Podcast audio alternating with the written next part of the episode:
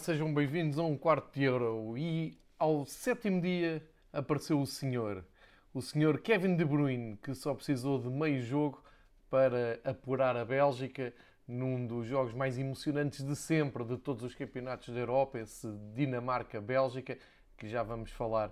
A Dinamarca estava a perder ao intervalo, Kevin De Bruyne deu uma ajuda preciosa para uh, apurar a seleção, uma das seleções favoritas, e já vamos falar nesse, nesse feito de, da Bélgica, porque também temos uh, outros heróis, uh, Holanda, os Países Baixos, acaba por conseguir o seu apuramento agora à noite numa vitória contra a Áustria, e mais cedo a Ucrânia conseguiu bater a Macedónia do Norte e voltou à luta por, pelo apuramento no grupo C. Portanto, vamos começar então pelo primeiro jogo do dia, precisamente por este Ucrânia-Macedónia eh, do Norte.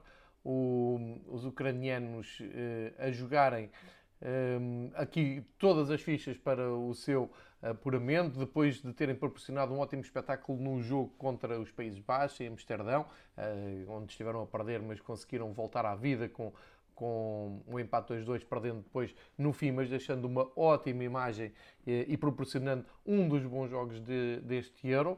Hoje o desafio uh, era conseguirem uh, ganhar a Macedónia, a Macedónia que tinha perdido com a Áustria e tinha aqui uma, eu diria, um, uma oportunidade única de conseguir pontuar e manter-se na corrida pelo apuramento, com os resultados uh, que já se conhecem. A Macedónia é, um, está eliminada do Euro, independentemente do que faça na, na última jornada. De qualquer maneira, um, e posso começar já por aqui, uh, a Macedónia do Norte deixou uh, uma ótima imagem. para a estreia não foi nada mal. Os dois jogos em que participaram foram dois ótimos jogos, ótimos espetáculos de, de futebol. Não foram os melhores jogos de sempre, claro, mas para a expectativa que havia, tanto o jogo com a Áustria como este jogo com a Ucrânia foram muito agradáveis de se seguirem. Eh, foi pena o Pandev ter eh, tido um gol anulado, era um grande gol de uma finalização um, ehm, sublime eh, e na altura podia ter lançado até a equipa no jogo. Foi pena porque foi apanhado ali num fora de jogo milimétrico de qualquer maneira deixou ótimas uh, indicações. Vou destacar novamente o Bardi, uh, que já tinha destacado na primeira jornada, claro, o Elif Elmas, uh, o próprio Pandev, que esteve sempre na luta pelo, pelo, pelo apuramento. O Alioski, que foi chamado a converter o penalti que o Pandev conseguiu cavar quando a Ucrânia já estava um, em vantagem por 2-0. O, o Alioski do Leeds United foi chamado para marcar. É verdade que permitiu a defesa do Buchan, da, da Ucrânia. Aliás, um, tem sido uma constante neste europeu. Apenas Cristiano Ronaldo e agora à noite o Memphis Depay conseguiram converter os seus penaltis. Mas uh, o Alioski na recarga conseguiu fazer o gol, dando ali uma emotividade extra um, a um jogo que ficou em aberto até ao fim. Porque a marcha do marcador na primeira parte até foi relativamente natural. Antes da meia hora o Yarmolenko Uh, fez um zero com uma assistência de calcanhar espetacular do Karavaev no uh, pontapé de canto, uma assistência de calcanhar todo no ar, uh, mandar a bola para o segundo posto onde estava o Yarmolenko. E o Yarmolenko depois uh, fez a assistência para o Yaremchuk, um ótimo avançado que eu tenho destacado aqui também, a fazer o 2-0 aos 34 minutos, portanto o jogo parecia mais ou menos resolvido ao intervalo, mas todos os, todos os elogios para hum, a equipa da Macedónia do Norte, que não baixou os braços, foi atrás do resultado. Este, este gol do Alioski é aos 57 minutos, portanto ficou muita coisa por, um, por decidir até ao fim. É verdade que aos 82 minutos aparece um penalti que o Malinovski um, falha, ou se preferirem, uh, que permite a defesa do Dimitrevski, guarda-redes do Rai Vallecano, que já aqui falei também na primeira jornada, e portanto, com o resultado em 2-1 até ao fim, houve mesmo uh, muita, muita emoção. Uh, pena foi que, por exemplo, o Ristevski, que teve um, uma oportunidade ainda no, no fim de conseguir marcar, e o, Tri, o Trikovski também com o remate a passar, ou, ou melhor, o Tchaikovsky, assim é que é, o Tchaikovsky é que rematou o número 9 muito perto do, do fim, podia ter feito o empate, mas aceita-se a vitória da Ucrânia. Boa exibição de, da equipa de Shevchenko, conseguiram finalmente uma vitória uh, no Euro, relançam a sua presença uh, no, neste europeu, uh, somam os tais três pontos no grupo C que eh, fica com a Holanda já operada, operada, apurada, a Ucrânia e a Áustria com três pontos. Se empatarem no último jogo, estão também os dois apurados para a próxima fase e a Macedónia do Norte já não tem hipótese de apuramento. Portanto, essas são as contas que ficam do grupo C. Olhando para o, o grupo B, temos, eh, depois às 5 da tarde, eh, tivemos esse Dinamarca-Bélgica e este terá sido o jogo mais emocionante, não só deste Euro, mas de todos os Euros que eu uh, me lembro, de todos os jogos que me lembro de ver, uh, porque, desde já porque estava marcado, obviamente, por, essa, por esse facto do da, da, o primeiro jogo pós saída do, do Chris Eriksen, muita emoção na, no rosto dos jogadores, muita emoção nas bancadas, muitos um, recados para, para o Eriksen, uh, muita cortesia da parte da Dinamarca, o, o próprio, uh, por parte da Dinamarca, uh, é, é, óbvio, mas por parte da Bélgica, os jogadores da Bélgica à Dinamarca, o Vertonghen teve como capitão a oportunidade de oferecer uma camisola assinada num quadro para um, uma camisola da Bélgica um, para o, a equipa da Dinamarca, uh, nomeadamente com o nome do Eriksen, e, e muitas outras coisas uh, simbólicas apareceram. A UEFA teve o cuidado naquele, naquela cerimónia de abertura de colocar o nome do Eriksen na camisola da Dinamarca. Aos 10 minutos, como era esperado, o jogo foi interrompido uh, para grande aplauso, que inclusive é da equipa de arbitragem, com o árbitro em primeiro plano, que até teve. Um, eu diria, a iniciativa de parar o jogo, os jogadores estavam, não sabiam quando, quando é que era o minuto 10, uh, eh, e, e, deu imagens fabulosas de adeptos, jogadores, árbitros, enfim, tudo em comunhão, e, isso é que, é, é, que foi o forte do, deste jogo. Uh, uma palavra para, para, para a Dinamarca que faz outra vez um jogo interessante. Eh, é das equipas que mais remata em dois jogos e acaba por perder os dois jogos. Hoje estava a ganhar por 1-0, entrou muito bem o golo do Yusuf Poulsen, do Poulsen que é hum, eh, assistido pelo Oiberg. Eh, é o segundo gol mais rápido sempre numa fase final de um europeu, portanto, hum, tirou logo um peso de cima da equipa da Dinamarca. Parecia que a Dinamarca ia partir para uma, uma tarde gloriosa. Uh, também destacar o facto da Dinamarca ter jogado com o seu terceiro equipamento, uma camisola muito bonita da, que a Hummel fez, toda vermelha, a, a, homenagear os seus adeptos e também a, a, recuperar aquele espírito dos anos 80, daquelas camisolas que marcaram um, o Euro de 88 e o Mundial de 86, um, o Euro de 84 também. Um, e também temos, temos depois de destacar aquilo que eu disse e como abri uh, o episódio de hoje, que é o facto de depois de ter entrado o Kevin De Bruyne, uh, partimos para o outro jogo. Ou seja, até aqui o, o jogo foi ótimo de ser seguido, muitos, uh, muita emoção, muita. Não é que tenha havido muitas oportunidades, mas o jogo foi sempre muito aberto.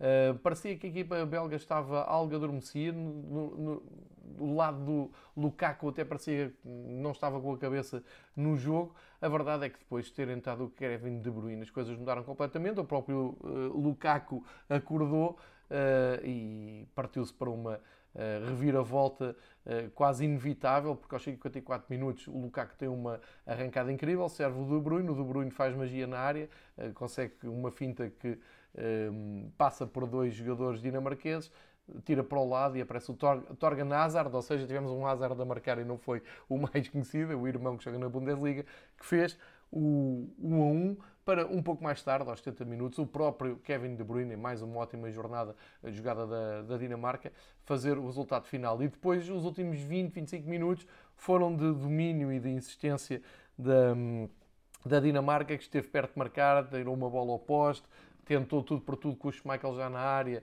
e depois até podia ter sofrido o 3-1, mas enfim, foi uh, um jogo cheio de emoção. Uh, a pior coisa de, tudo para os dinamarqueses foi mesmo o resultado, porque a juntar aquele resultado negativo com a Finlândia, acabam por uh, ficar quase de fora do, das contas do, do europeu.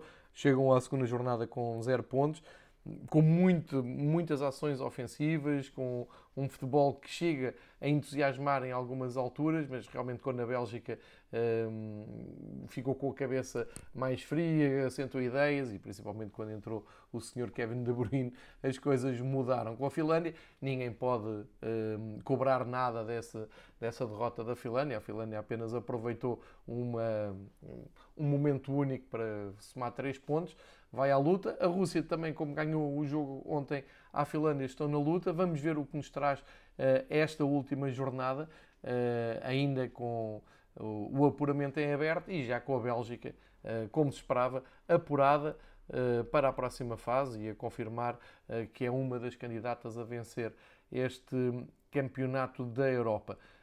e argumentos não, não lhe faltam, como vimos hoje. Para fechar o dia, tivemos então, voltámos uh, a ter uma equipa a jogar em casa, tal como tínhamos tido a Dinamarca a jogar em Copenhaga. Os Países Baixos uh, regressaram a Amsterdão à, e ao Oyan Cruyff Arena para receber a Áustria e esperava-se uma vitória da, dos Países Baixos, assim aconteceu. A réplica da, da Áustria podia ter sido eh, mais efusiva se não tem aparecido aquele penalti, uh, ainda por cima cometido pelo jogador mais experiente, o Alaba acaba por pisar dentro da, da grande área um jogador de, de, dos Países Baixos e leva o Memphis Depay para um, eh, a marca da grande penalidade, depois marcou, ao contrário do jogo da tarde em que se falharam dois penaltis, o Depay não falhou, fez um zero, deixou um, a equipa de Frank de Boer completamente confortável no jogo, deu para uh, tentar aumentar eh, o, o, resultado ao longo da primeira parte. A Áustria também foi ficando dentro do jogo e tentando, enfim, criar alguma réplica, usando, uh, acima de tudo, as suas armas por intermédio do Sabitzer, que é o jogador Uh, mais cotado desta seleção. Desta vez não tinha o Arnautovic para ir a jogo porque estava castigado vergonhosamente pela UEFA, porque o que aconteceu com o Arnautovic uh, não era caso para o castigar um jogo, era caso para uh, o tirar do Euro, mas isso é outra questão ehm, que, que, poderemos depois falar uh, com mais calma no rescaldo deste Euro. De qualquer maneira, a Áustria teve quase sempre por dentro do, do jogo, tentou um, nunca perder a, a, a baliza de Stekelenburg de vista, Teve o Baumgartner, teve o Gregorich de, de início uh, como jogadores mais avançados, mas uh, faltou-lhe eficácia também nas poucas oportunidades que criou e acabou por ver até a seleção dos Países Baixos aumentar a vantagem já perto do fim e praticamente a resolver o jogo. Perto do fim, não é bem perto do fim, mas a meio da segunda parte, aumentar para 2-0 quando o, o Malan, que não foi nada egoísta, podia ter ido à procura do seu primeiro gol, esperou pela subida do rapidíssimo Denzel Dumfries, uh, pelo lado direito, como é, como é costume, e para quem costuma ver os jogos PSV ou resumos do PSV, uh, é algo que ele costuma fazer muito. Aliás, já no primeiro jogo o Dumfries tinha marcado e tinha falhado um gol de baliza aberta, como eu disse aqui, sempre a subir pelo lado direito. Aqui subiu, um, deu de primeira o, o Malan para eh, o Denzel Dumfries disparar. É verdade que uh, o guarda-redes da, da Áustria ainda tocou na bola, o Bachmann, mas uh, não havia nada a fazer, estava 2-0, o resultado uh, era perfeitamente natural, era isto que também a equipa holandesa queria, que era para ficar também mais descansada para a parte final, depois quase em contra-ataque e já com muitas substituições feitas, ehm, Inclusive o próprio eh, Daniel Malen, ponta-lança do, do PSV, tinha entrado para o lugar do Weghorst uh, e acabou por ter este papel importante. Portanto, até podemos dizer que o segundo gol do, do, dos Países Baixos é, é, produto do PSV. Uh, ainda tivemos uh, a ida a jogo do Luke de Jong, o eterno uh, ponta de lança holandês, que foi para o lugar do Depay. Uh, também tivemos a entrada do Gravenbark, do Owen Windall e ainda do Nathan Ake, o central, que foi para o lugar do, do Blind, que já está a saber que é uma uh, substituição uh, recorrente de Frank de Bauer, mas acaba por ser um jogo que não tem grande história no sentido em que o favorito ganha, soma os três pontos, está apurado uh, e agora uh, há que esperar para ver uh, como seguirá o apuramento. Fazemos estas contas todas depois no balanço da, da jornada 2, mas já temos então essa notícia de Bélgica e Países Baixos a seguirem em frente. Olhando para o que nos traz o Euro amanhã, sexta-feira, dia 18, ao meio-dia, uh, temos uh, Suécia e Eslováquia, jogo a contar para o grupo E. Uh, este jogo, que, como eu disse, começa às duas da tarde, vai colocar frente a frente a Eslováquia, que é líder do grupo e que surpreendeu a, a Polónia, e a Suécia, que somou um ponto em Espanha, em Sevilha, portanto também se pode dizer que surpreendeu uh, a Espanha, portanto são as duas equipas que surpreenderam no grupo E, vão se defrontar a partir das duas. Depois, às 5 horas, temos o Croácia e a República Checa, jogo importante no grupo também da Inglaterra e da Escócia. Croácia e República Checa um, é a Croácia como vice-campeões do mundo tentam regressar à luta pelo apuramento. A República Checa até uh, tem melhor gol average e por isso está na frente do grupo. E depois temos esse muito esperado uh, duelo entre Inglaterra e Escócia em Wembley às 8 da noite. Já circulam imagens incríveis de, da invasão do Tartan Army a Londres. Já escoceses um pouco por todo lado, já Uh, já há vídeos a circular um pouco por todo lado. A festa está montada, vai ser dentro e fora de, Wembley, vai ser um, seguramente um ótimo espetáculo para se ver. Esperemos que o jogo também corresponda às expectativas. Claro que os ingleses são favoritos, mas isto é um jogo muito, muito especial, tanto para ingleses, mas especialmente para escoceses, uh, que há muito, muito tempo, eu diria que há duas décadas, que aguardavam uma oportunidade assim para uh, mostrar ao mundo o quão podem contrariar os ingleses, que é aqui uma rivalidade histórica. Portanto, amanhã trago tudo sobre estes dois jogos um, ou melhor, três jogos, dois jogos do, do grupo D e esse tal jogo do grupo E, com as duas equipas que saíram melhor na primeira fase, uh, e damos seguimento a esta segunda jornada do Euro. Como veem, está a passar muito rápido e os dias preenchidos com três jogos, como eu disse ontem, rapidamente chegam ao fim. Vamos sentir saudades deste ritmo de jogos. Vamos aproveitar então amanhã e depois para continuarmos a ter um, três jogos no menu diário do Euro. Amanhã voltamos com outros resumos.